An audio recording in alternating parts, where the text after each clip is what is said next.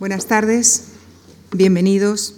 Muchísimas, muchísimas gracias por, por acompañarnos una tarde más en el marco de este ciclo que estamos dedicando a las ciudades eh, de la antigüedad mediterránea y en el que esta tarde agradezco en nombre de la Fundación Juan Marc la participación de José Ramón Pérez Axino, profesor del Departamento de Historia Antigua de la Universidad Complutense de Madrid, donde coordina las actividades de egiptología, ámbito en el que se especializó en la Universidad de Londres. Ha sido profesor de egiptología en varias universidades e instituciones del Reino Unido durante 12 años. Es autor de varias obras en ese ámbito y ha participado en varios proyectos de investigación en Egipto. En la actualidad es miembro del equipo de investigación de la Misión Arqueológica Española en Egipto. Esta tarde viene a hablarnos de Alejandría, ciudad que aunque situada en Egipto, es una ciudad extranjera. Y de hecho, la visión que frecuentemente nos llega de ella eh, viene desde la óptica de la cultura occidental, la Alejandría mítica fundada por Alejandro Magno es menos conocida la imagen que tuvieron de ella los propios egipcios. Y ese es el marco que ha escogido el profesor José Ramón Pérez Axino, con quien ya les dejo, para retratarnos a Alejandría, a la que se refiere en el título de su conferencia, y ahora nos explicará por qué, como la puerta del mundo. Muchísimas gracias.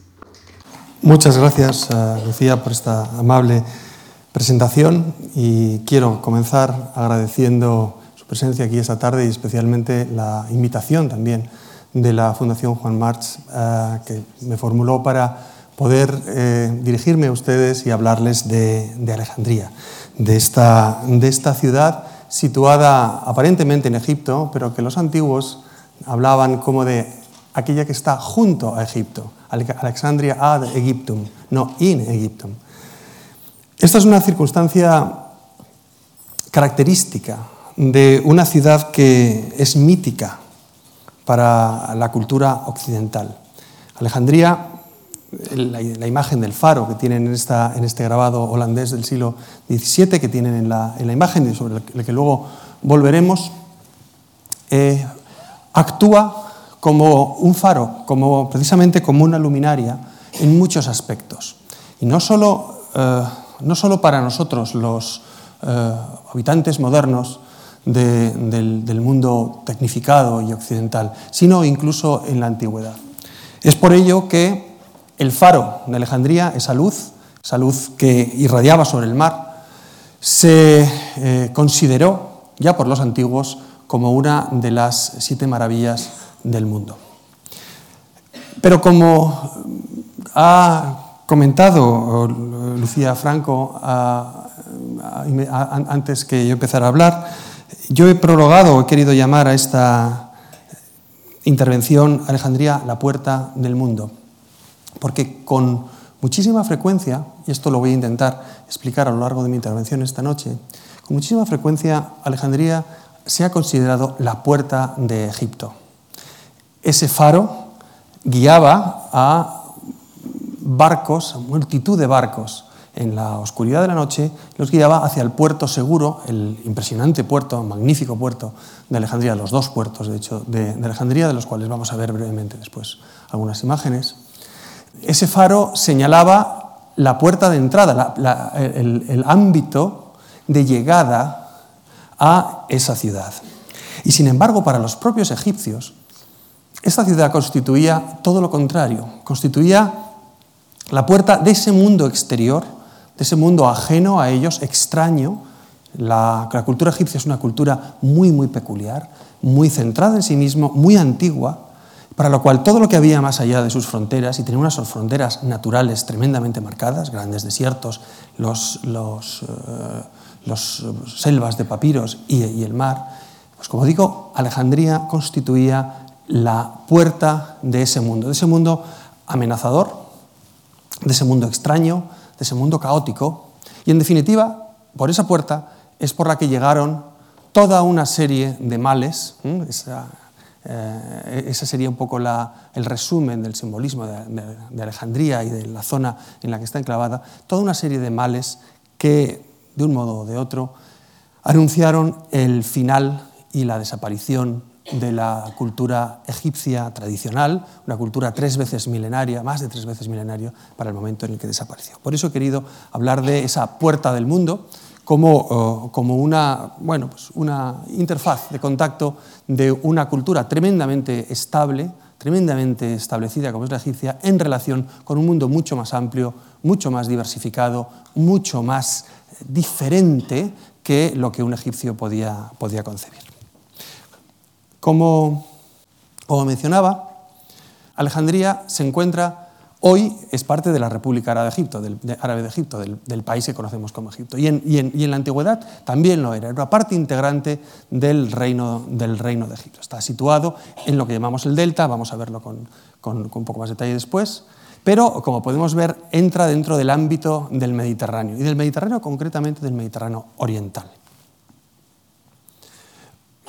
El hecho de que esté situada en la parte norte, en la, zona norte, lo que llamamos el Bajo Egipto, con esa contraposición ¿verdad? de términos, la parte norte es el Bajo Egipto, es el curso bajo del Nilo en Egipto, tiene una serie de consecuencias, porque el Nilo fluye, el río Nilo fluye de sur a norte.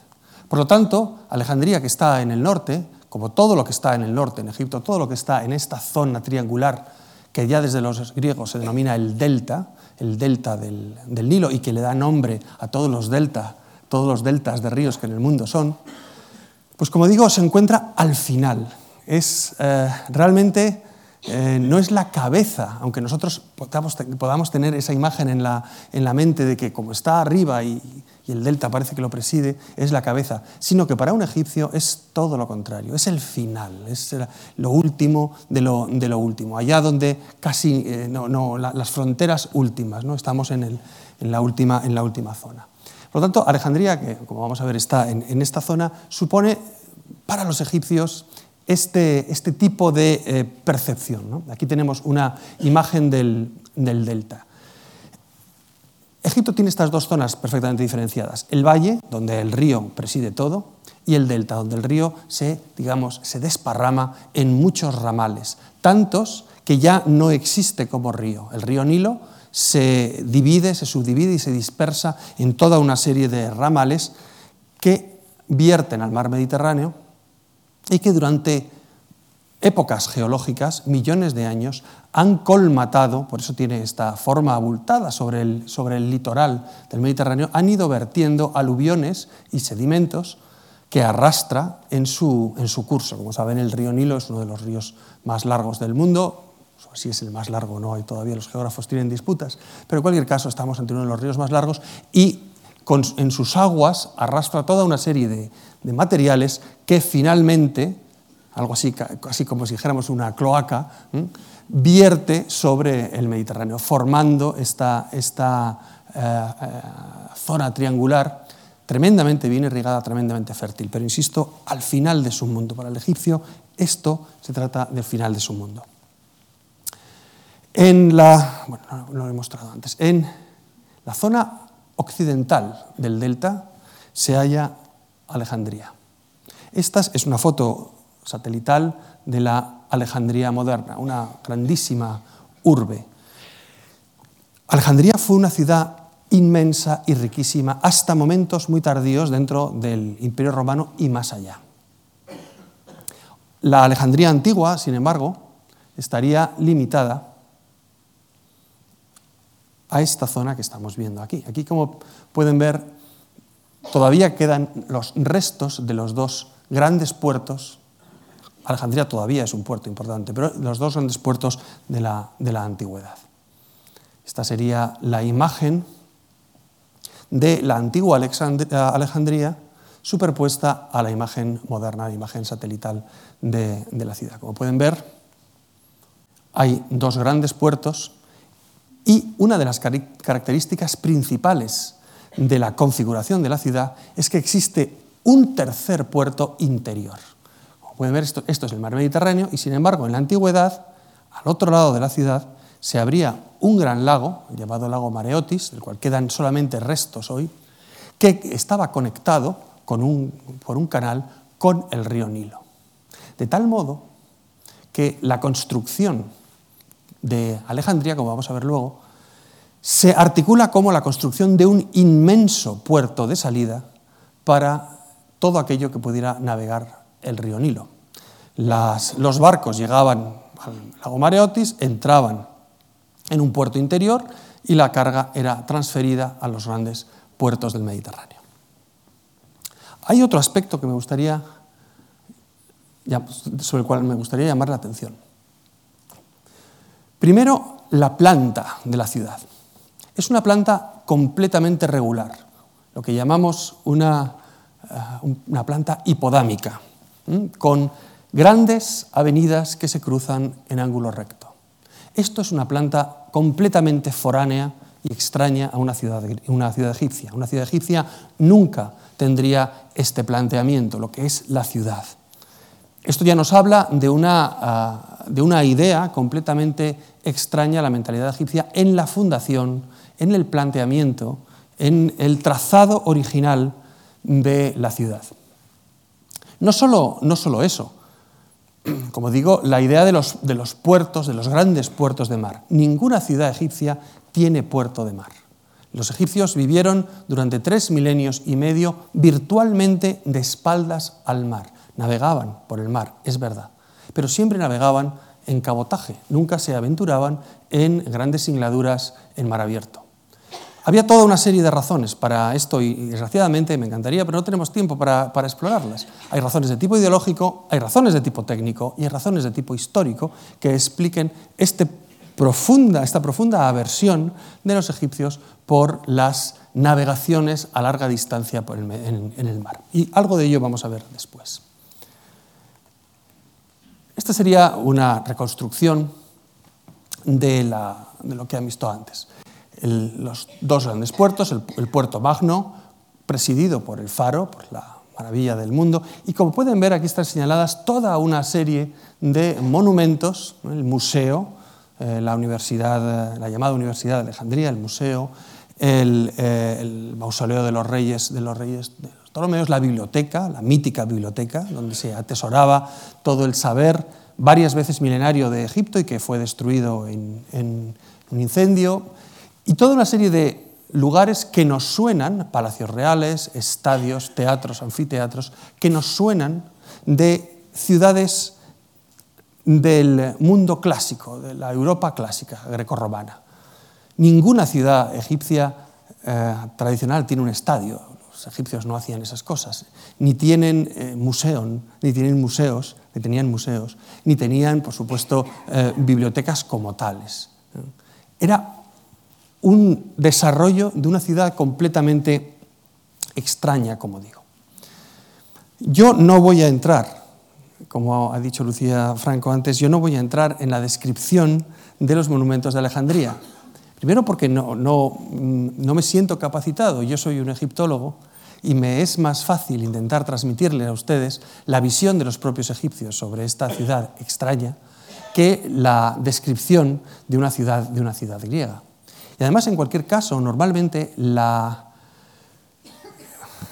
la reputación y la memoria de una ciudad como la ciudad de Alejandría ha puesto en la sombra, ha dejado a la sombra y ha soslayado con mucha frecuencia el sentimiento de los habitantes del país hacia esa ciudad, hacia la presencia de esa ciudad. Y, y quizá pues valga la pena de alguna manera, el traerlo a colación y, presentarlo esta noche y explicar un poco por, el porqué de Alejandría, qué razones hay de, Alejandría, más allá de la fundación de la ciudad por Alejandro Magno. Si acaso, como dije antes, detenernos en la, en la maravilla del mundo, del faro, ese faro que se construye es una reconstrucción virtual, se construye específicamente para atraer, para facilitar la llegada de los barcos. Y esto ya nos da una pista sobre cuál es la función de esta ciudad. Es una función abierta al mundo. Barcos tienen que llegar, multitud de barcos. Y tienen además que localizar la ciudad en un litoral prácticamente sin características geológicas formales, es decir, no hay montañas que puedan guiar al navegante. El litoral eh, de, la costa egipcia en, este, en, esta, zona no tiene rasgos característicos que guíen al, navegante. Por lo tanto, la erección de un monumento como el, como el del faro, tan desmesurado, tan tremendamente desmesurado, un ejemplo único, ejemplo que maravilló a los propios antiguos, está esta empresa de construcción de una maravilla de este estilo está en consonancia con la tarea que tiene que solventar este artilugio, este artefacto. Tiene que ser un edificio de tal magnitud que su luz pueda verse desde una cantidad de millas náuticas muy grande. Yo no les puedo explicitar porque no soy experto en náutica. Esta sería una reconstrucción del faro. Como saben, el faro toma nombre de la isla en la que se encontraba, la isla de Faros. Y eh, bueno, pues por, esta, por, esta, relación entre el lugar donde está la isla de Faros, está justo delante de la, de la ciudad de Alejandría, mm, de ahí que todos los faros que en el mundo son, pues procedan de alguna manera del, gran faro. Faro que fue considerado, como digo, una maravilla incluso en el mundo antiguo. Estas son una serie de representaciones del faro en monedas antiguas o en, eh, mosaicos. Estaba coronado, sabemos, por una imagen de Helios, del dios Sol, que, tan apropiado, ¿verdad?, para el, para el, mundo egipcio, para señalizar la, llegada de los barcos al, mundo egipcio. Lo único que queda del faro hoy son los cimientos de una fortaleza del mameluca del siglo XV en la isla de Faros, que es la fortaleza de Qaitbay. Eh, se ha podido establecer, la arqueología ha podido establecer que los cimientos del antiguo edificio fueron utilizados para la construcción de, esta fortaleza. Pero de la magnificencia del edificio pues no nos queda absolutamente nada. Pero vuelvo a lo que decíamos antes. El faro, el faro es una imagen pregnante, es una imagen de guía. ¿eh? El faro además nos permite observar, este es otro grabado de Alejandría, más moderno, del siglo XVI, en el cual mm, de nuevo vemos, vemos el, faro aquí, pero sobre todo vemos Alejandría desde el punto de vista del que llega. Vemos Alejandría desde el Mediterráneo, somos occidentales, lo estamos viendo desde donde miramos nosotros. Y aquí vemos cómo este mapa, que aunque es antiguo para nosotros, pues es del siglo XVI, pero no es eh, tan antiguo como lo que estamos hablando, todavía preserva esa idea de el río Nilo, un canal y cómo el canal entra en Alejandría para conectar con los, con los, con los puertos. Esta idea todavía, todavía es presente. Es fundamental para entender la función de la, de la ciudad este planteamiento. Esto es una magnífica visión de lo que pudo ser la Alejandría real. Y procede de una película que todos conocemos, la película Cleopatra de Mankiewicz en 1963. A pesar de lo crudo de los efectos especiales, para mí sigue siendo una magnífica visión de lo que podía suponer llegar a Alejandría.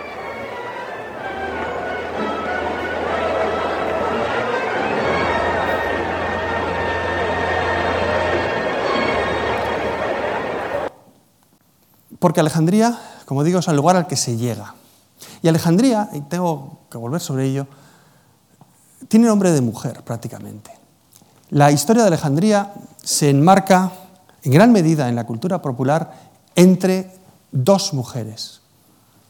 Una de ellas, recientemente hemos podido rehabilitarla o verla rehabilitada en la, cultura de los, medios de comunicación de masas, que es la figura de Hipatia de Alejandría. Como ven, el póster promocional de la, película Ágora, que nos narra la, vida y la muerte de esta mártir de, la ciencia, mm, tiene como, metáfora la luz del faro.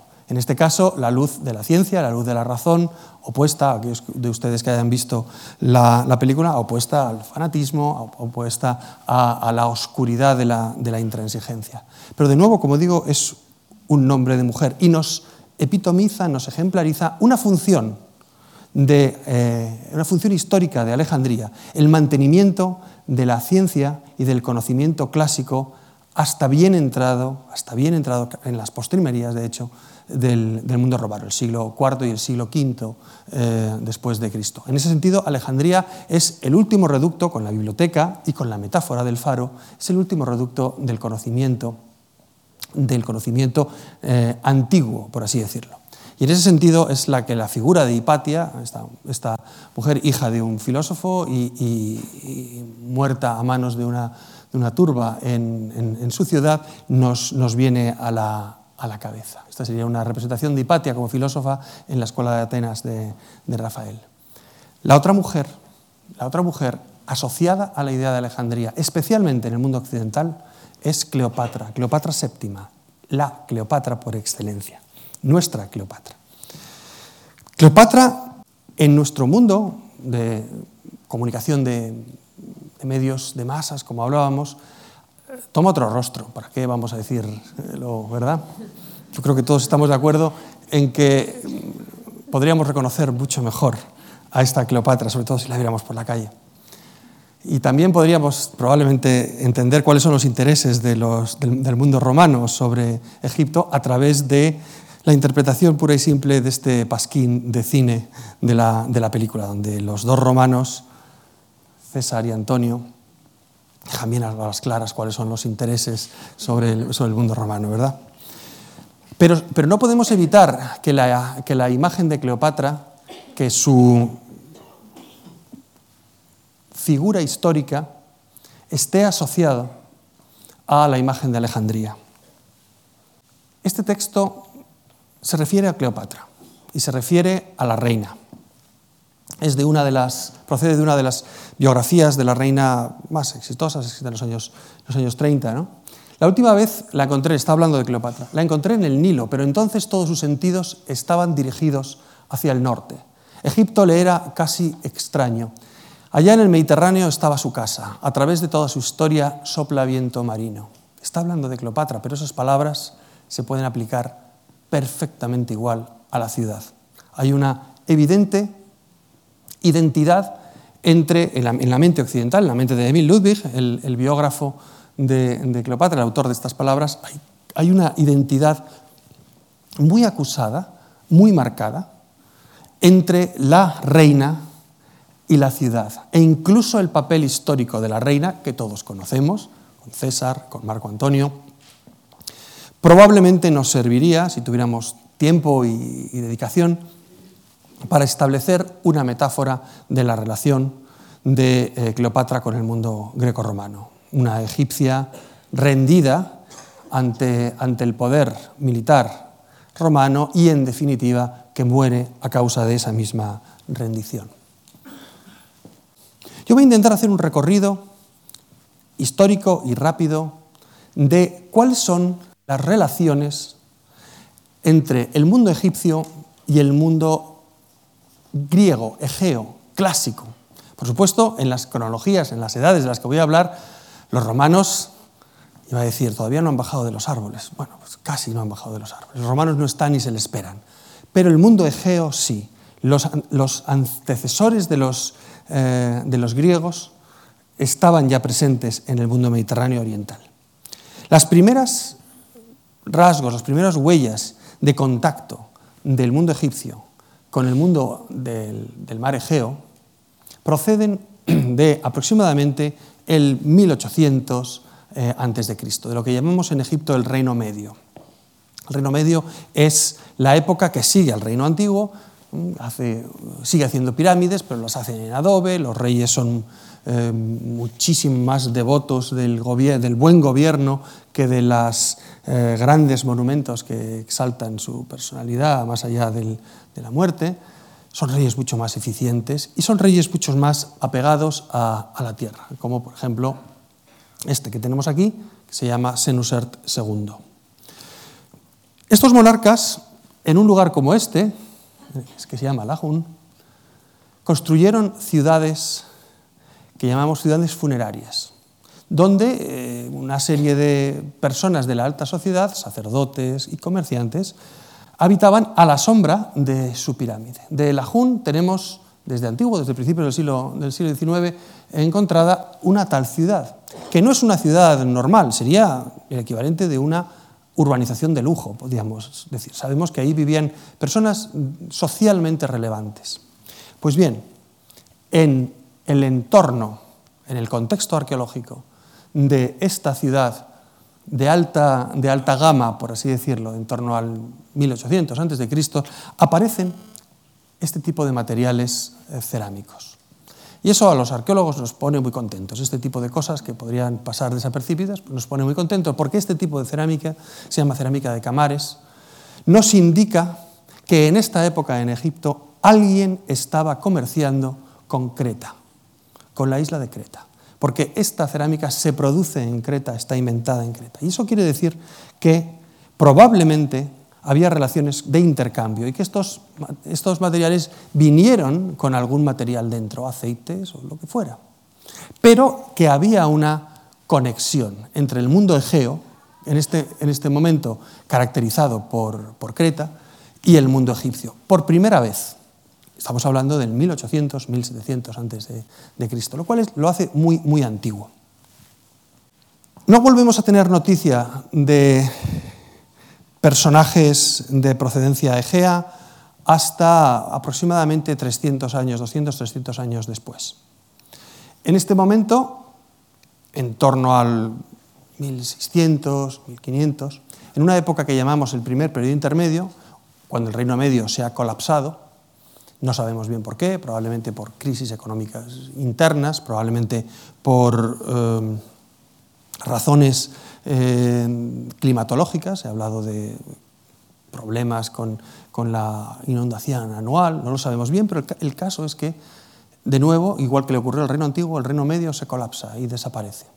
Sufre una crisis tremenda, algo verdad muy inquietante cuando leemos los periódicos todos los días en nuestro, en nuestro presente, que los grandes estados y los grandes imperios puedan, por medio de una crisis económica, desaparecer. Pero en ese contexto, a Egipto le ocurre algo que no le había ocurrido antes, y es que se fracciona en tres unidades. Se fracciona en tres unidades diferentes. El sur, lo que hoy es el Sudán, lo que se llamaba Nubia, se independiza, por así decirlo, y se convierte en el reino de Kush durante 300 años aproximadamente. El norte es gobernado por una serie de reyes a los cuales las fuentes egipcias les llaman los Aamu, y las fuentes griegas posterior, los Ixos. Estos Ixos son personajes extranjeros que se han convertido en monarcas y que gobiernan sobre el norte, concretamente sobre el delta. Probablemente esta es la época histórica en la cual se enclava la historia bíblica del patriarca José. Mm, José, que lo vende a sus hermanos, que le interpreta los sueños al faraón y las vacas gordas y las vacas flacas. Probablemente estamos hablando de esta época. Y luego en el centro eh, tenemos un reino, el llamado reino de, Tebas, que para ellos, ellos se consideraron los puramente egipcios y que, bueno, en definitiva, al final del periodo van a volver a controlarlo todo. Pero a mí me interesa que nos centremos un poco en estos, en estos personajes, estos llamados reyes Ixos. Ixo, luego lo veremos en la, pizarra, es una corrupción griega de la palabra egipcia Hasut y quiere decir reyes extranjeros, gente que viene de fuera. Los egipcios nunca habían experimentado una invasión, nunca. No habían tenido desde la fundación del país en el 3000 a.C., no habían experimentado lo que se llamaba gente que viniera de fuera a gobernarles. En este momento eso ha ocurrido. No sabemos bien cómo, no sabemos si fue una invasión o fue una inmigración muy lenta, probablemente es esto, y esta gente en un determinado momento, cuando se colapsan las estructuras del Estado, llegan a controlar el país. Aparte de este tema de cómo llegan, el caso es que son extranjeros y los egipcios les llaman extranjeros y les llaman ixos. En algún momento, estos ixos debieron de, debieron de establecer contacto con gentes de mucho más allá, vamos a darnos cuenta de que estamos hablando del el norte del país, de gentes de mucho más allá de los mares. Porque ellos establecieron su capital en el delta, en una zona en el delta oriental que eh, recibe el nombre árabe actual de Tel Daba y las fuentes griegas le llaman Avaris. Avaris es la versión griega de una palabra egipcia que quiere decir Hutubaret, la casa de, la casa de la marcha o algo así. Pero en cualquier caso, lo que sí me interesa es que vean cómo estos que han llegado de estos personajes que han llegado de fuera se establecen en el delta y se establecen en el delta oriental. En este lugar, que he denominado Teletaba, han estado trabajando un equipo austríaco desde los años 60 con resultados espectaculares. Este es un, es un, mapa que, así visto, ¿verdad? parece un poco de galimatías. Es un mapa arqueológico de la zona de Teletaba. Como pueden ver, el rasgo más importante es que hay un brazo del río, uno de esos muchos ramales del delta, que se divide en dos. Forma unas islas, las típicas islas de, riberinas de, río, alargadas, y esto coincide con la mención que se hace de Ávaris entre los dos ríos, que aparecen en algunas de las fuentes. En, en Ávaris, en Teletaba, de hecho, se ha encontrado, entre otras muchas cosas, como vamos a decir, por ejemplo, un palacio de un corte completamente extraño, que no existe en Egipto. Un palacio cuyo paralelo son palacios sirios. El paralelo es el palacio de, de, Mari. ¿no? Aquí ven unas estructuras, no sé si las pueden apreciar, una serie de edificios. Es decir, esta gente que vivía aquí en el, durante 300 años, vivieron en, en Egipto, esta gente no era egipcia, tenía contactos claramente culturales, claramente raciales, claramente históricos, con un mundo de mucho más allá de las fronteras. Por lo tanto, esa, esa, mentalidad egipcia de encerramiento entre sus desiertos y entre sus selvas de papiros no les afectaba. En el año 90, en el año 1990, yo todavía era un estudiante y me acuerdo se produjo uno de esos descubrimientos que cambian la historia. Y no es uno de estos descubrimientos que aparezcan en la primera página de los periódicos o en, los medios de cultura. ¿no? es un tesoro que se encuentre en Egipto, que es lo que uno suele encontrar en la, la, prensa en relación con los descubrimientos egipcios. Los tesoros generalmente no cambian la historia, pero este, este descubrimiento sí la cambió. Sí la cambió porque, como pueden ver, esto es una fotografía del año 91, es algo muy humilde, pero con un significado impresionante. En el yacimiento de Teletaba empezaron a aparecer fragmentos de frescos de pared, decoraciones de pared, estas son fotografías en, en, en, el suelo, como si se hubiera derrumbado, como si alguien hubiera, de hecho, lo que ocurrió es que alguien derrumbó un edificio y tiró los restos en otro lugar. Y estos restos que estaban decorados resultaron, es como un gigantesco puzzle de varios miles de piezas, resultaron ser fragmentos decorados y pintados con motivos que eran muy extraños para el arte egipcio. Empezamos, empezaron a ver figuras humanas, figuras de animales, figuras humanas de un tipo completamente ajeno al egipcio, con largas trenzas de color oscuro, figuras de toros, personajes que están por encima de los toros, haciendo cosas por encima de los toros, como esta, por ejemplo, esta reconstrucción. Esto no tenía nada que ver con el mundo egipcio y, sin embargo, como algunos de ustedes ya se habrán dado cuenta, a lo que estaba apuntando este tipo de, decoración, que era obvio que había una parte del yacimiento, quizá dentro del palacio, que, que mostraba este tipo de decoración, lo que era obvio es que tenía una relación, se dan cuenta que están, son figuras que están jugando con los toros, saltando por, por los toros. Se llama taurocatapsia, como juegos de, mal llamada tauromaquia, porque no es que se estén peleando con los toros, pero están jugando con los toros. El lugar, el modelo de este lugar son las pinturas parietales del Palacio de Cnosos en Creta, otra vez, donde efectivamente existen escenas, como esta que tienen aquí, de eh, taurocatapsia. Y como digo, solamente hay dos lugares en el Mediterráneo donde hay escenas de, de taurocatapsia. Cnosos en Creta y Teletaba. Lo que tenemos que inferir es que, de nuevo, igual que en el caso de la cerámica de Camares, había una relación directa entre Creta y, el delta egipcio. Las razones no las conocemos, pero la presencia de una habitación, al menos una habitación, con esta decoración, indica que probablemente se ha trasladado un artista local cretense para decorar esta habitación del palacio. Eso no lo hace porque haya artistas errantes, sino porque ha sido comisionado o es, un, regalo de un monarca a otro, de un poderoso a otro. Tiene que haber un contexto que nosotros desconocemos. En esta misma línea, y estamos hablando de en torno al 1500 a.C., En esta misma línea hay otro elemento que aunque ya se conocía, solamente empieza a adquirir un valor eh, relevante en este sentido cuando se descubren los eh, frescos de, de Teletaba, de Avaris.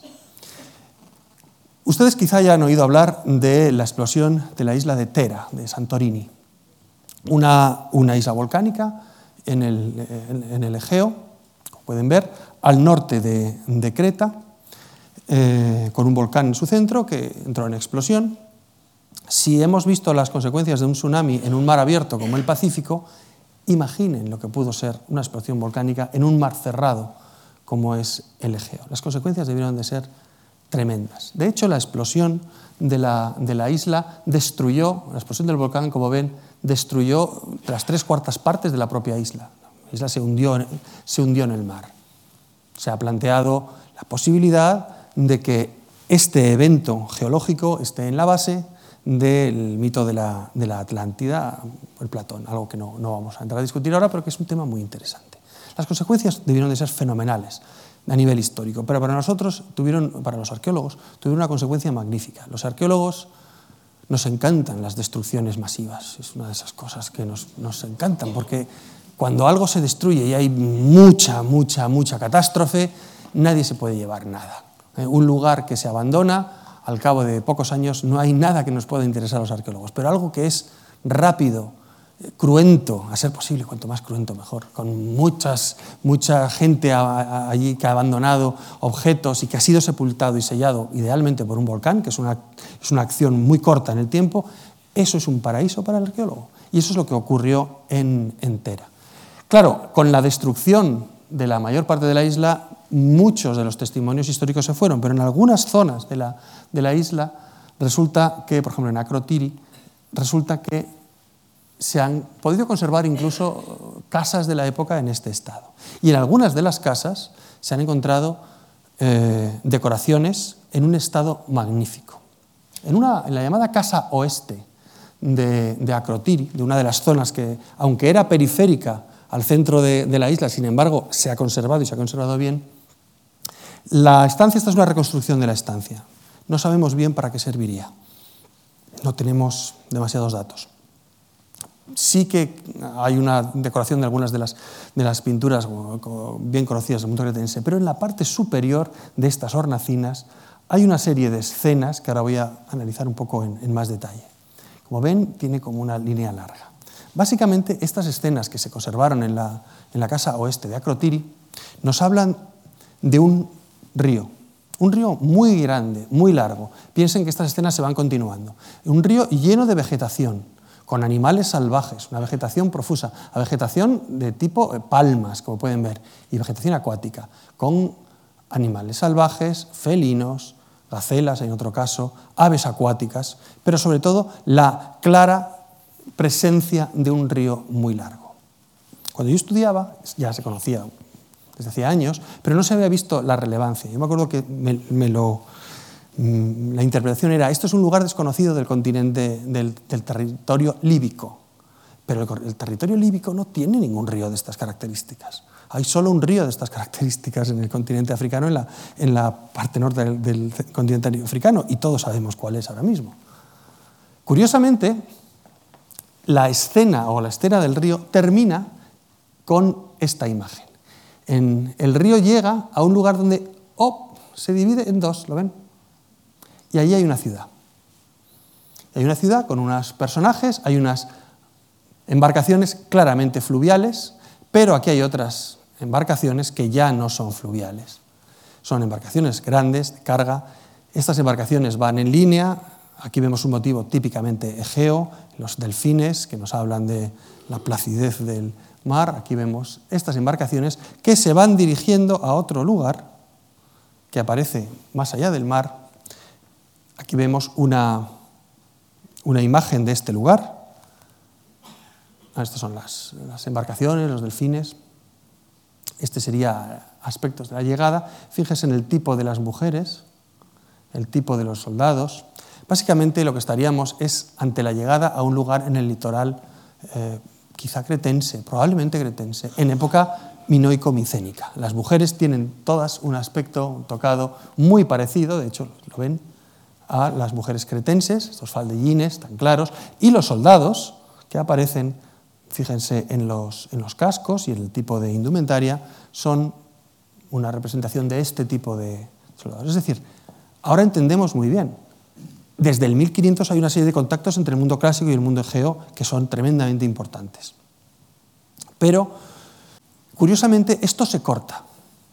Probablemente por el final de la época de los Ixos, esto se corta al final. Porque lo que han hecho los Ixos es establecerse en una zona, que es el delta oriental, que desde varios milenios está sirviendo de puerta y de entrada del mundo egipcio hacia el mundo oriental, es decir, hacia Biblos, hacia Chipre, la necesidad de bronce. Y eso explica que la ciudad esté en este lugar. Ustedes están pensando, ya, ya, pero Alejandría estaba en el otro lado. Ya. Pero esto es interesante, porque lo que vemos es que todo la, salida de, mm, personas y sobre todo de materiales, la exportación y la importación que estamos viendo en, en, Egipto se está produciendo por el delta oriental. Y su destino son las ricas ciudades que luego van a ser el mundo fenicio, Chipre, Biblos, especialmente, especialmente Biblos, todas las ciudades del norte de Canaán. La época de, los, de estos Ixos, probablemente por sus conexiones raciales, étnicas, con un mundo más allá de las fronteras de Egipto, supuso una, estos serían los tres reinos de los que he hablado antes, supuso una serie de conexiones con otras tierras que se ven cortadas cuando la monarquía de los Ixos es expulsada en torno al 1470 o una cosa así antes de Cristo, con la llegada del Reino Nuevo. Sin embargo, algunas de estas conexiones se mantuvieron, como es, por ejemplo, la presencia en las tumbas del Reino Nuevo Egipcio, el Reino Nuevo Egipcio es cuando empiezan la, es la, última gran fase, ¿no? la dinastía 18, con Tutankamón, con Hatshepsut, con Tutmosis III.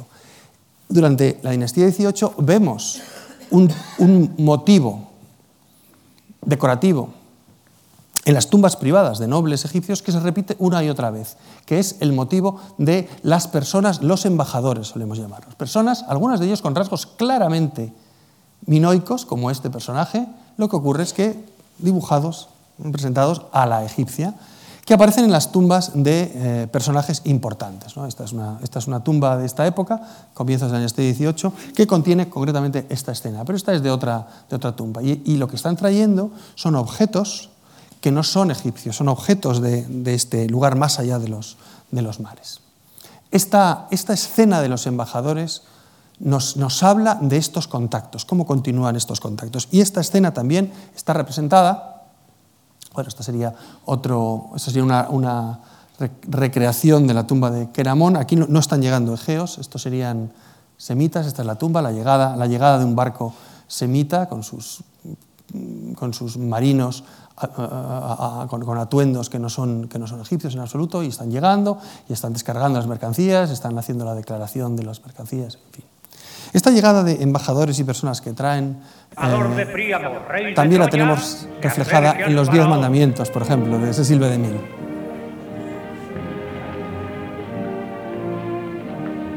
Gran faraón, el presente que te hace Troya es un tejido fabuloso del país de los cinco ríos.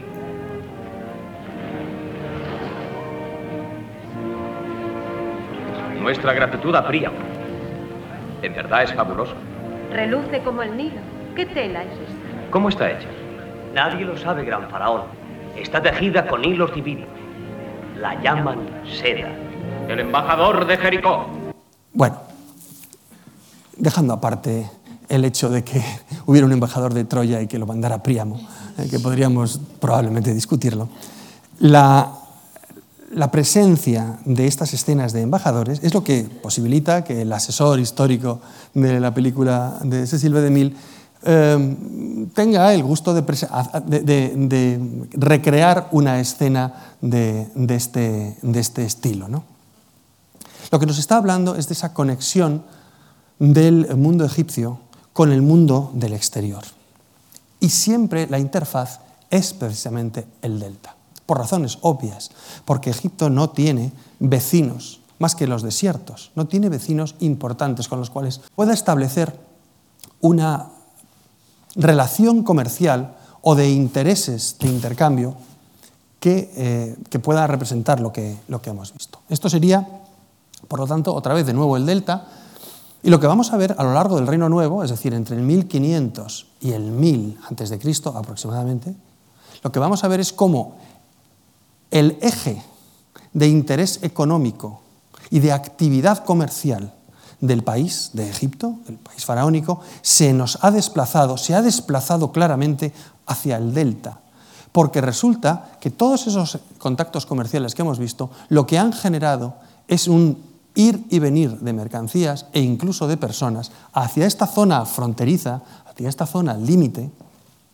que va a exigir de los monarcas egipcios que tomen decisiones tremendamente serias en cuanto a la ubicación, a la localización de sus centros de interés. Y esta es la razón por la que, curiosamente, en esta época se, fíjense en este mapa, tenemos aquí Teledaba, esta es la, esta es la ubicación de la capital que fue de aquellos Ixos de los que estábamos hablando, pues resulta que unos kilómetros más allá, en, este momento, en el Reino Nuevo, concretamente durante las dinastías eh, ramésidas, los, durante los dos primeros ramésidas, se construye una ciudad que se va a llamar Tanis. Tanis está prácticamente en el mismo lugar, unos kilómetros más allá, que donde estaba aquella capital que habíamos visto de los Ixos y cumple la misma función. Pero esta vez son los egipcios las que, las que lo han colocado aquí, para controlar la entrada y la salida del país hacia esas líneas de las que veíamos antes, hacia el mundo oriental. Y ese contacto con el mundo oriental semítico, debíamos decir, es decir, con el mundo fenicio, con el mundo de Canaán, con el mundo de Biblos, con el mundo de Chipre.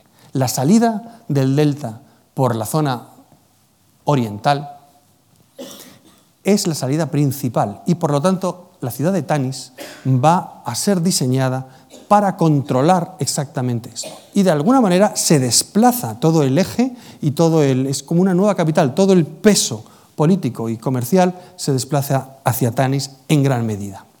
Tanis es, esto es una vista aérea de, Tanis. Tanis es muy peculiar, porque Tanis está en medio del delta. Esto es la ciudad moderna, y el yacimiento arqueológico. como ven, está rodeado de campos verdes. El delta no tiene nada que ver con el resto del país. El delta es verde, no tiene montañas, apenas se puede ver el río. Hay un canal, en Tanis hay un canal, como ven, un pequeño canal que pasa, pero no es la presencia omnímoda y, absoluta del río Nilo. Pero Tanis guarda un, guarda un secreto, por así decirlo. Porque Tanis, este sería el yacimiento, una visión del yacimiento, y estas serían algunas de las estructuras las que pueden verse en el yacimiento. Cuando uno está dentro de Tanis, estas son fotografías dentro de Tanis, no se puede creer que está en el delta. Lo que piensa es que está en el sur, donde el desierto. Es un efecto óptico. Es el único lugar del delta donde cuando uno está dentro parece que ha sido transportado en el espacio, y quizás hasta en el tiempo, desde el sur, desde Tebas, desde el Valle de los Reyes.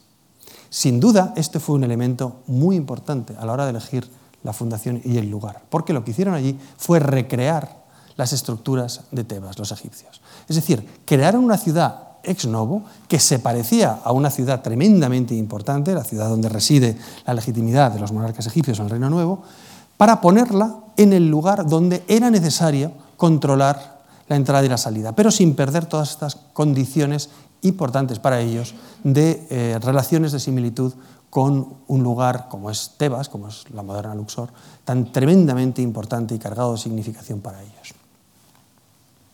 Esto es otra visión.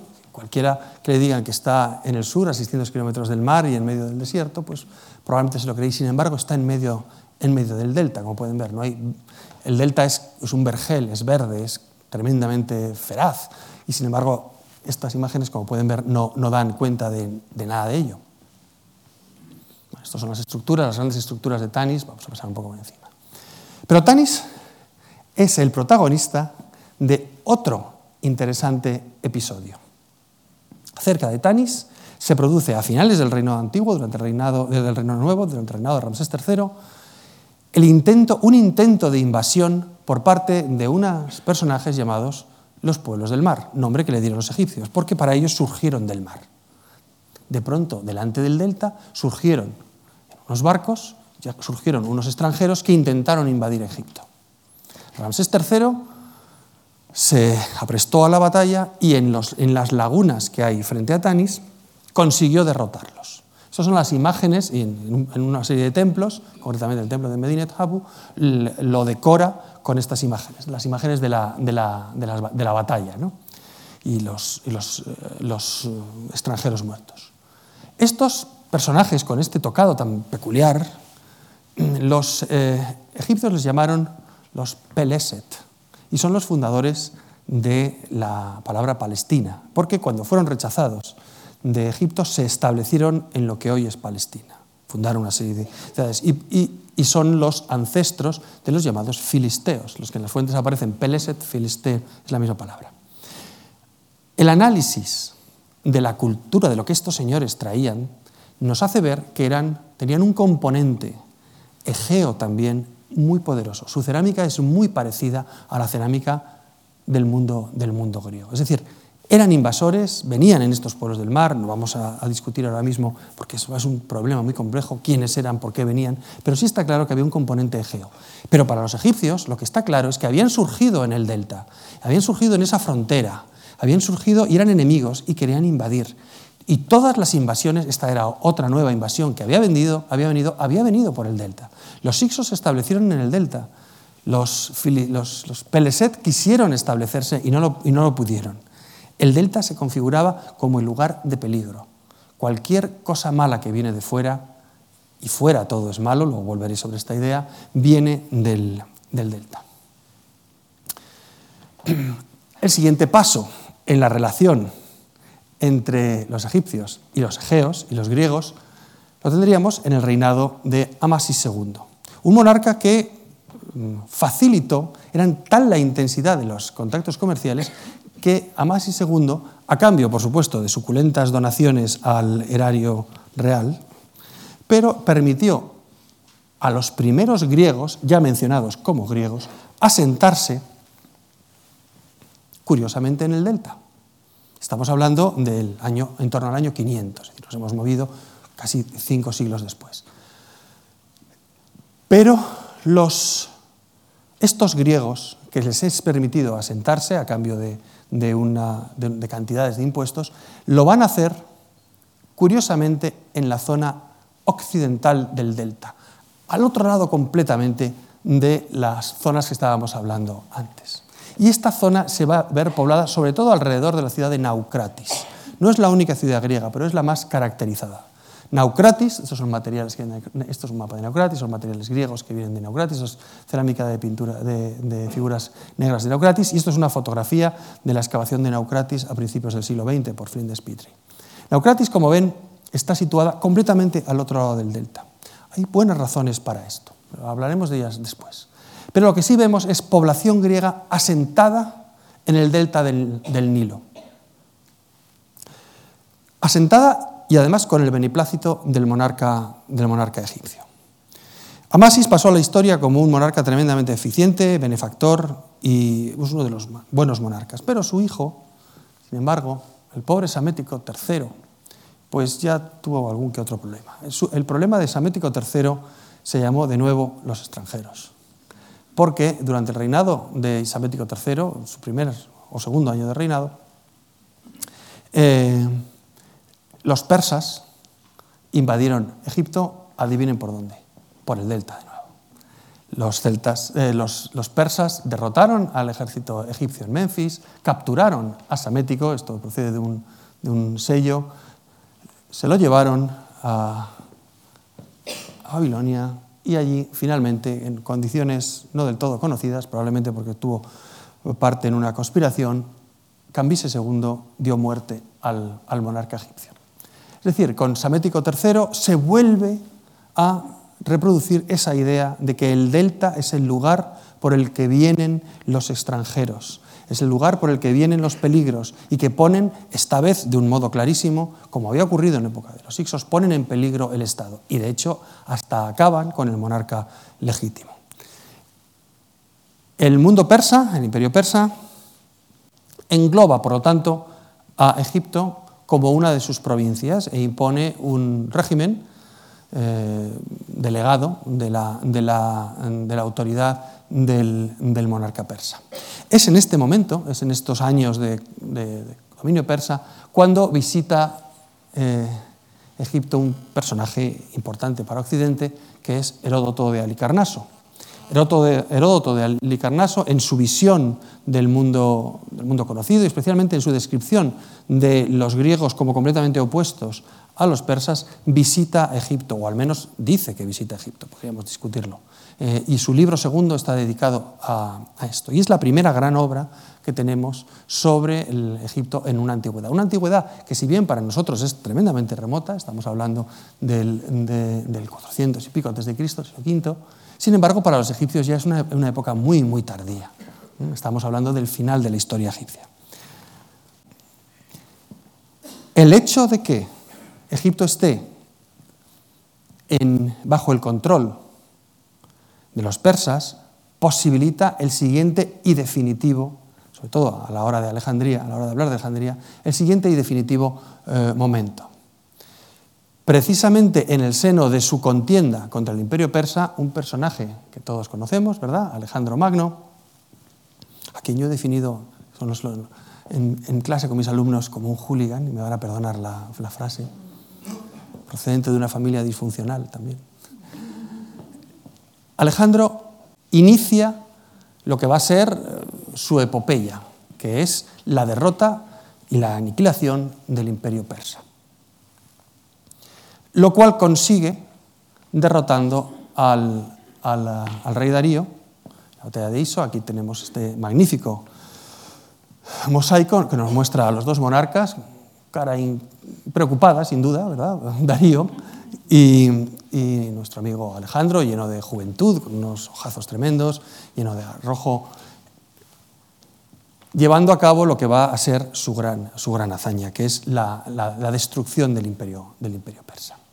Este sería un mapa de la campaña de Alejandro. La campaña de Alejandro tiene una, una clave muy peculiar. Él, lógicamente, comienza la campaña en Anatolia, sigue por las ciudades ricas del, litoral de lo que se llama el levante mediterráneo, de la, de la costa siria-palestina, tremendamente ricas, pero el núcleo, como hemos visto antes, el núcleo del imperio persa está aquí. Sin embargo, él se desvía hasta llegar a Egipto. Y Egipto siempre ha sido algo tremendamente excéntrico y extemporáneo dentro del imperio persa. Uno se preguntaría por qué. Alejandro llega a Egipto y allí es recibido como liberador. ¿Por qué pone final, o al menos eso es lo que las fuentes griegas nos dicen, por qué pone fin al control persa? Alejandro se desplaza hasta algo que para los egipcios está lejísimos, que es el oasis de Siwa, como es bien conocido, para ganar legitimidad de cara a los egipcios, porque él llega como un invasor más. El hecho, las fuentes griegas nos hablan de que Alejandro es recibido como un liberador, pero no hay que olvidar que son las fuentes griegas hablando de, de un griego, de alguien de cultura griega. Si hubiera sido así, él no hubiera necesitado ir hasta el oráculo de Amón en Siwa para poder demostrar que él era uno de ellos, que era un liberador. ¿no? Porque eso es lo que ocurre en el oasis de Siwa. Alejandro, esta es una foto del oasis de Siwa, donde hay un oráculo de Amón, no especialmente importante en época antigua, pero tremendamente prestigioso en este momento, y allí el oráculo de Amón le declara hijo de Amón. A partir de ese momento, Alejandro se va a representar, por ejemplo, en esta moneda, con los cuernos de carnero, que son un atributo de Amón. Al ser hijo de Amón, él se puede presentar a los egipcios como un rey legítimo. Toda esta maniobra de diversión es para ganarse la legitimidad. Él ha llegado como un invasor más, pero está interesado en, aparecer uno, uno de ellos, uno de, de, entre ellos. O al menos así se lo, probablemente se lo están aconsejando aquellos que están con él dándole, dándole consejos, sus consejeros más cercanos, entre los cuales sin duda habría egipcios, sin duda. Ahora nos vamos a retrotraer, unos pocos de miles de años. Esto es un dibujo del Reino Medio de unos personajes con, eh, bueno, aquí dice la frase arriba, dice, él ha traído a 37 asiáticos ixos. Y aquí dice, el ixo, ipsha. Eso es lo de menos. esto es un ixo. Fíjense en, este, en estos jeroglíficos. Estamos hablando de una decoración de antes de que llegaran los ixos, pero es una decoración del año en torno al 1800. Esto es de, de Benihassan, es del año 1800. Pero a mí lo que me interesa es que se fijen en los jeroglíficos y los comparen estos son los jeroglíficos, bueno, y los comparen con los nombres que reciben en egipcio, es decir, en jeroglífico, el nombre de trono, el nombre de trono de Alejandro Magno y de su hijo Filipo Arrideo. Como pueden ver, no hace falta saber jeroglíficos para ver la similitud. Heka en Teken Hasut. Heka Hasut. Heka Hasut. Para los egipcios, Alejandro y su dinastía son ixos, son reyes extranjeros. Los aceptan, pero no dejan de ser reyes extranjeros. Los egipcios lo que ven es una repetición de la historia. Han venido por el delta, son extranjeros, nos han invadido, no son de los nuestros. Los vamos a tener que admitir, pero no son de los nuestros. Curcio Rufo, Quinto Curcio Rufo, es un autor tardío que recoge muchas fuentes de la época de Alejandro. Y Curcio Rufo nos narra la fundación de Alejandría. Justo después de haber ido a Siwa, al oasis de Siwa, Alejandro se desplaza, se desplaza hacia la costa. Alejandro, habiendo regresado del oráculo de Amón, fue al lago Mareotis, cerca de la isla de Faros. Habiendo examinado la naturaleza del lugar, decidió en principio fundar una ciudad nueva en la misma isla. Más adelante, reconociendo que la isla no era lo bastante extensa para una gran población, eligió para la nueva ciudad el lugar en el que está emplazada Alejandría, llamada así por el nombre del fundador. Toda la tierra que se extendía entre el lago y el mar, eso que hemos visto antes en el mapa, fue comprendida en sus proyectos y destinó a sus murallas un ámbito de 80 estadios obligó a emigrar a la ciudad a un gran número de habitantes de las ciudades vecinas y así llenó la urbe con una gran población. Egipcia, no, de los griegos que habitaban en la zona occidental del delta, porque Alejandría le estaba prohibida a los egipcios. En principio, cuando se funda es una ciudad para griegos, es como una urbanización privada, vamos a ponerlo así. Por lo tanto, lo que hace es trasladar a todos esos griegos que había allí y los planta en la ciudad. Es fama que cuando el rey, siguiendo las costumbres macedónicas, trazaba con un reguero de harina el circuito de las futuras murallas, lo que el pomerium, una bandada de pájaros vinieron volando y se comieron la harina. Y como considerasen el hecho como un triste presagio, los adivinos respondieron que una gran masa de extranjeros habitaría aquella ciudad y que suministrarían alimento a un gran número de países. Solo lo retrata Curcio Rufo. Sin duda, los adivinos, estamos hablando de adivinos egipcios, porque el que las aves vayan a un determinado sitio es un mal presagio para los, para los egipcios. Este es un grabado del siglo XIX que nos habla de la fundación, la harina y la fundación de la, de la ciudad. ¿no? Es una ilustración imaginativa, pero y aquí vemos el trazado hipodámico de, de, la ciudad. Eh, varios autores, como Plutarco y como Diodoro de Sicilia, de los siglos, nos, nos describen la ciudad, pero quizá la mejor descripción y la que nos deja perfectamente establecidos cuál es la función de la ciudad es la descripción de Estrabón, el geógrafo del siglo I. Las ventajas de la posición de la ciudad son varias. Primero, la ciudad está bañada por dos mares, en el norte por el mar egipcio, como es llamado, y en el sur por el lago Mareotis, como ya hemos dicho. Este último se llena por medio de varios canales del Nilo, directamente y por los lados, de tal manera que a este llegan muchos más productos que al otro, que está en el mar. De modo que este puerto es mucho más rico que el otro, y de hecho, las exportaciones desde Alejandría son mucho mayores que las importaciones. Cualquiera podría darse cuenta si estuviera en Alejandría y contemplara los barcos a su llegada, la diferencia en su carga al llegar y al partir. Alejandro lo que ha hecho es crear una máquina de exprimir comercialmente, es decir, exprimir eh, a Egipto. ¿Y qué es lo que produce Egipto que tanto le interesa a Alejandro? ¿Qué es lo que produce? Produce grano. Es el principal productor de grano del Mediterráneo, más que nadie. El famoso pan y, del, pan y circo del mundo romano de época posterior, el pan era egipcio. Sin duda, el aceite era, era, era español, pero el pan era egipcio. Es decir, la idea de Alejandro es conseguir una máquina de producir pertrechos. Y ahora sí entendemos por qué, probablemente. Esta sería la visión. ¿no? Llega por aquí, desde el río, y sale por aquí.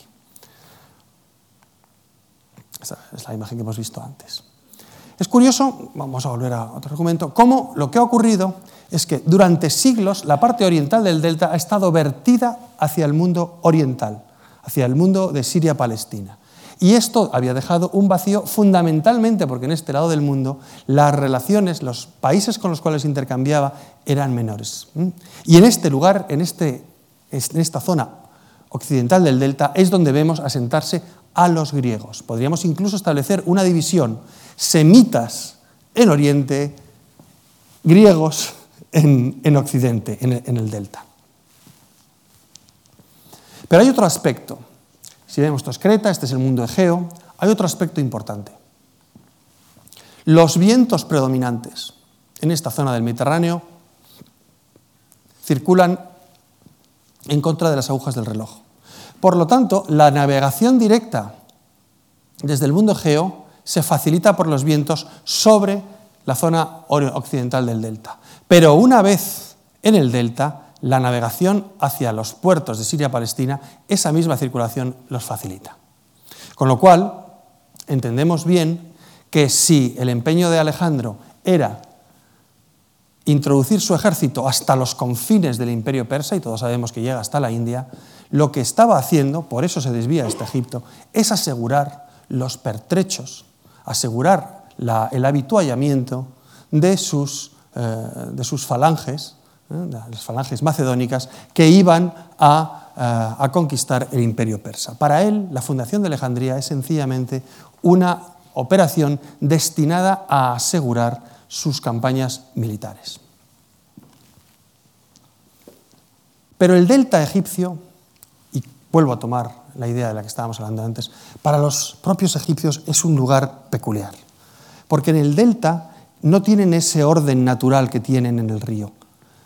El delta habita las selvas, habitan animales. En el delta egipcio, para los, para, los, para los, habitantes del Valle del Nilo, es un lugar amenazante, como hemos dicho antes. Es un lugar en el cual, desde lo más antiguo, y esta es una de las imágenes más antiguas, la paleta de Narmer, una de las imágenes más antiguas en mm, que nos muestra un monarca egipcio, es un lugar identificado con enemigos. Aquí tenemos el monarca, aquí tenemos dos escenas que son la misma, son dos planos de interpretación de la realidad diferentes. El monarca eh, a punto de abrirle la cabeza a un enemigo y aquí vemos al halcón Horus, que es el monarca, sojuzgando a una figura humana en la zona de los papiros. Aquí vemos los papiros, es decir, la tierra del delta, sin duda. Desde lo más antiguo de la historia egipcia, esto está fechado en el 3000 a.C., esta imagen del delta es ese lugar habitado por enemigos, por extranjeros. Esta es una imagen del, muy normal en, la, decoración egipcia mm, funeraria. Esto es un noble que se llama Nebamun, de la dinastía XVIII, en torno al 1300 a.C. Y aquí lo vemos igual. Con, entra entra a, aventar las aves caóticas, esta es una idea egipcia, dentro de las masas de papiros. Porque en este lugar lleno de papiros donde habitan los extranjeros que son como aves. Recuerden lo que había dicho la profecía del adivino en la fundación. Como aves, y esto habrá muchos extranjeros aquí. Y claro, esta idea hace que en, el último milenio del mundo egipcio, el país está dividido conceptualmente en dos mitades. Todo lo que es el sur es una zona tremendamente cerrada sobre los, desiertos. Esto es un mapa de en torno al 900 a.C. Y todo lo que es el norte está vertido sobre ese mundo caótico relacionado con el delta y todos los extranjeros. Es decir, la división norte-sur en el mundo egipcio del último milenio de su historia, en torno al 900 a.C., nos habla de un norte abierto al mundo extranjero y hostil y peligroso, algo que hay que evitar. Y sin embargo es económicamente el más importante. Así que de nuevo volvemos sobre, sobre la idea de esta ciudad tan llena de monumentos que no encontramos en otra parte. Los egipcios llamaron Alejandría Rakotis. Así nos dicen los, autores griegos. No le llamaban Alejandría, le llamaban, los egipcios propios le llamaban Rakotis. Rakotis proviene de la expresión egipcia iriket, raket, que se traduce como lugar, lugar en obras, lugar que, se ha de construir, un sitio que estaba siempre en obras, ¿no? un poco como Madrid en algunas ocasiones. Un sitio completamente cosas que se están construyendo. Y lo decían con esa sorna que tenían los egipcios, ese sitio en obras, ese sitio donde los extranjeros se afanan en hacer cosas que nosotros no sabemos para qué sirven. El mausoleo, el serapeum, el cuanto, el anfiteatro, el teatro, el estadio. Tres puertos, por Dios bendito, tres. No hay ninguna ciudad que tenga uno y estos tienen tres puertos. Esto sería Racotis. Pero claro, Racotis, Racotis funcionó como máquina. Se convirtió en la Alejandría que conocemos los restos que han aparecido en la luz desde las, desde las excavaciones submarinas y las exploraciones submarinas de Godio en los últimos eh, casi ya 20 años, nos han puesto de manifiesto la existencia de todas las estructuras, por ejemplo, de los palacios del Palacio de Cleopatra, que están bajo las, bajo las aguas. Están en esta zona del antiguo Puerto Magno. Esto es lo que se ha explorado. Esta sería la zona. Porque efectivamente a pesar de que el tiempo ha pasado por Alejandría y, no es una ciudad monumentalmente eh, eh, espléndida, sin embargo, sí alberga bajo sus aguas toda una serie de, estas son algunas imágenes de, la extracción de monumentos, sí alberga bajo sus aguas los restos de algunas de estas construcciones, porque las que estaban sobre la ciudad eh, están casi todas destruidas. Alejandría no es una ciudad como Tebas, en la cual la antigüedad se pueda percibir. En este contexto, yo, soy especialmente, me gusta especialmente traer a, traer a colación este texto que tienen aquí, ya estamos terminando. Es un texto en griego, pero responde a una mentalidad egipcia pura. Es la llamada profecía del alfarero, el papiro Reinar. El alfarero es un dios egipcio que se llama Hnum, que es el que hace y crea a los hombres, los hace del barro del Nilo. ¿no? Fíjese lo que dice. Los extranjeros que visten cinturones, los egipcios no llevaban cinturones, se darán a la destrucción. Y el Dios abandonará la ciudad que se va a construir, Racotis, la ciudad que se va, que está construyendo. La ciudad en obras, los dioses se irán. La ciudad que se va a construir se vaciará completamente. La ciudad de los que visten cinturón será arrasada como en mi horno, eso es lo que dice el alfarero, a causa de todo lo horrible que ellos llevaron a cabo en Egipto. Esa ciudad junto al mar, no es esa ciudad junto al mar, se convertirá en un secadero para los pescadores, porque los dioses se habrán marchado a Memphis, a la antigua capital egipcia. Y los que pasen dirán, esta ciudad en la que habitaron todas las razas del mundo, alimentó a todos, porque en el tiempo de los tifonianos, Tifón es la versión egipcia del dios Set, que era, por cierto, el dios más relacionado con los Ixos, es decir, la metáfora sigue funcionando. El sol se oscureció, habiendo brillado sobre el mal. Esa sería la idea de los pescadores. La verdad es que es especialmente. El, hecho de que el esplendor alejandrino esté bajo, el mar con una profecía sobre esta es especialmente sugerente. Pero aquí no termina, porque este podría ser el último capítulo. Pero no, todavía hay un capítulo más de Alejandría, de los extranjeros, de los peligros. Porque el 1 de julio de 1798, delante de la playa de Alejandría, aparecieron, aparecieron cientos de barcos franceses y un señor que se llamaba Napoleón Bonaparte dentro de ellos. En Alejandría, extranjeros que invaden por el delta, que conquistan el país y que lanzan soflamas sobre los 40 siglos de historia desde lo alto de las pirámides.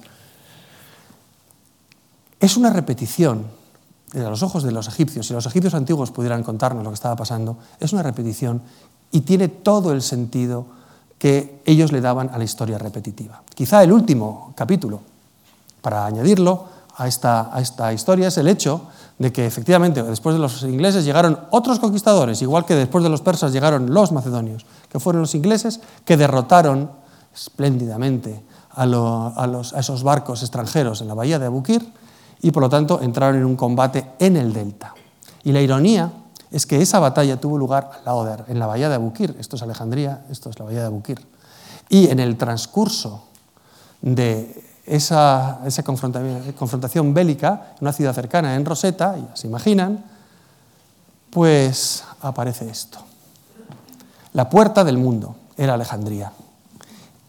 Y lo que aparece cerca de Alejandría es ni más ni menos que la llave para la puerta de ese, de ese mundo de los extranjeros. Porque la piedra de Rosetta contenía, como todos ustedes conocen, en gran medida la clave de acceso al mundo egipcio más antiguo.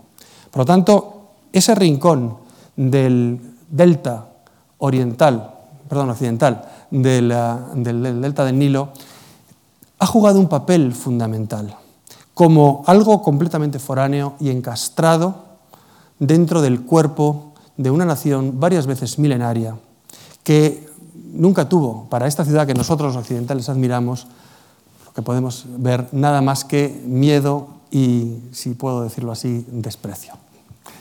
Y yo con esto termino. Muchas gracias por su atención.